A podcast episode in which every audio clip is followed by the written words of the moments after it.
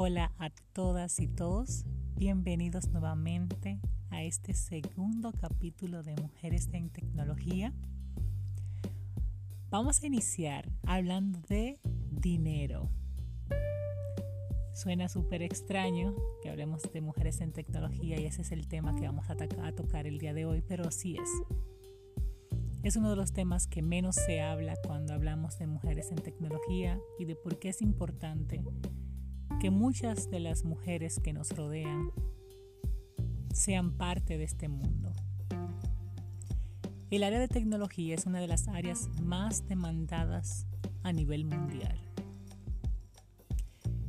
Se dice, y es una realidad, que para el 2030 habrá una necesidad tan grande de profesionales en tecnología que no daremos abasto profesionales que ya estamos preparados.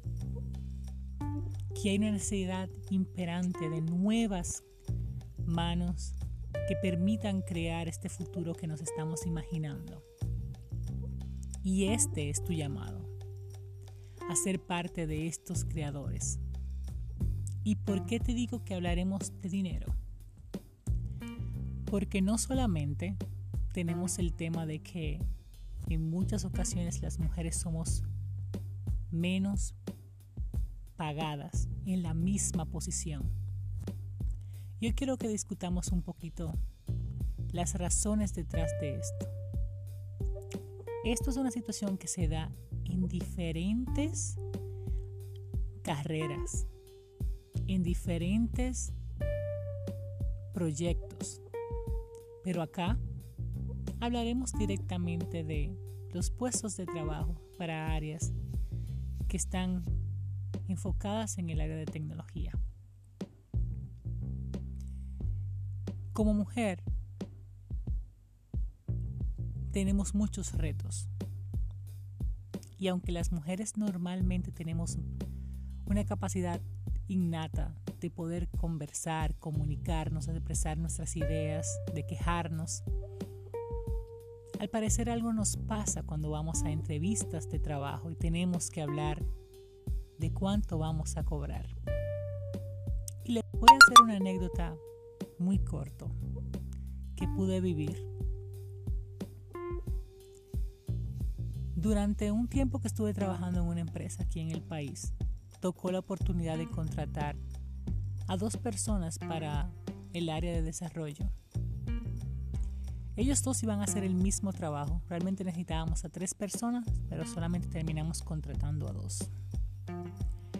En la entrevista, el joven que asistió a la primera cita, su currículum no decía tantas cosas. Él no había hecho tantas cosas según su currículum.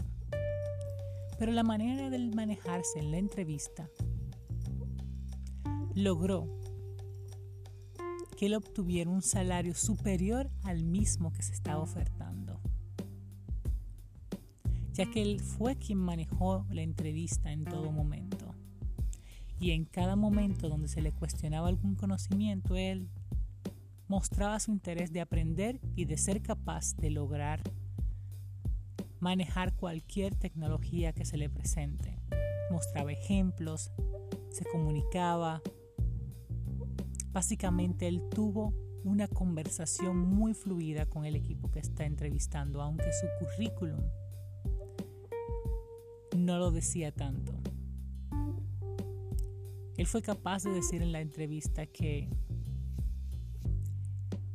él estaba ganando un salario similar al que estaban ofertando y que para él moverse de empresa se tenía que ofrecer por lo menos un 25% adicional a lo que la propuesta estaba indicando para poder hacer este salto, aún cuando no tenía todos los conocimientos.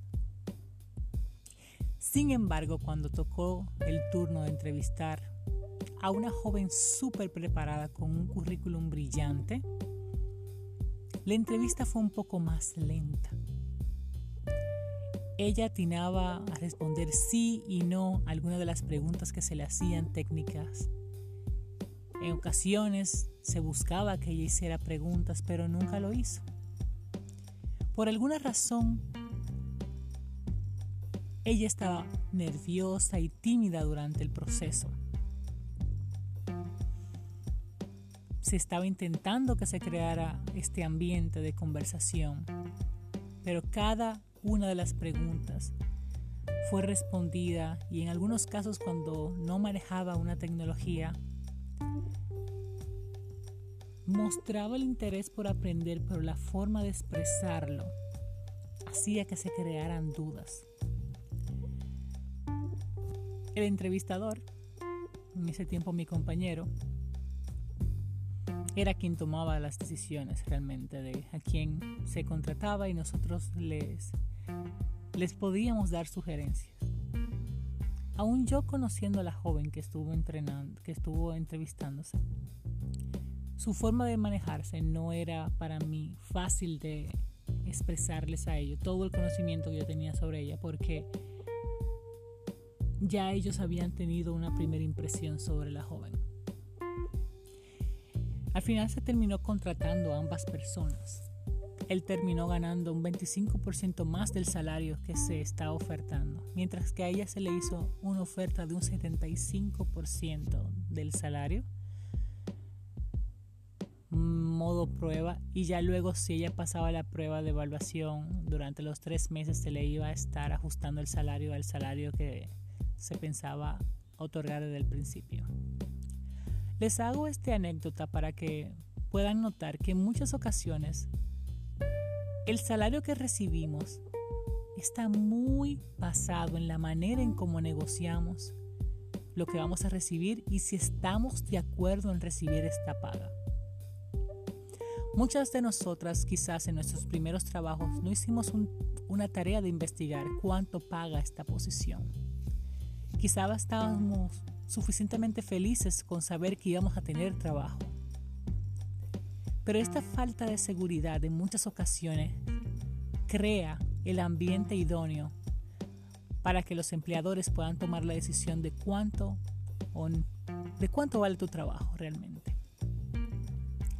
Y mi invitación el día de hoy es que si mañana tienes una entrevista de trabajo, tratas de verificar primero cuánto es el rango salarial, cuáles son las cualidades que piden, qué tanto tienes deseo de aprender estas cosas que quizás no dominas tanto de la lista que acabas de recibir y que seas capaz de hablar y expresar y de preguntar cuáles van a ser mis responsabilidades, en qué puedo entonces ayudarlo, porque esta entrevista más que una persona buscando a un empleado, es una relación de dos, donde yo como empleado quiero encontrar una oportunidad de una empresa que me valore, pero que también yo vaya a tener conocimientos, crecimiento, y la empresa está buscando la posibilidad de poder incluir dentro de su fuerza laboral a una persona que realmente encaje dentro de la cultura de la empresa y que pueda realizar un trabajo brillante.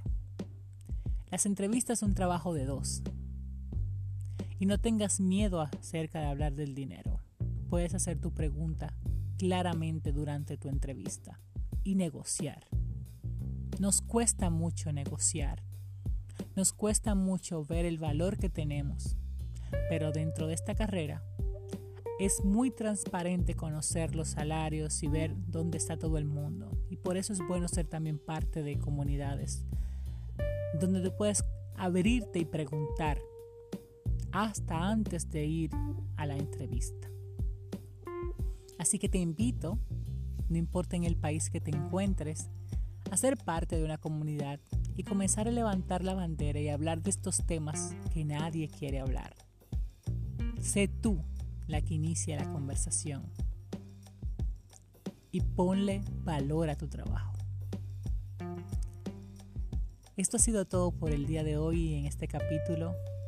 Muchísimas gracias nuevamente por prestarme unos minutos de su tiempo y hasta la próxima. Bye bye.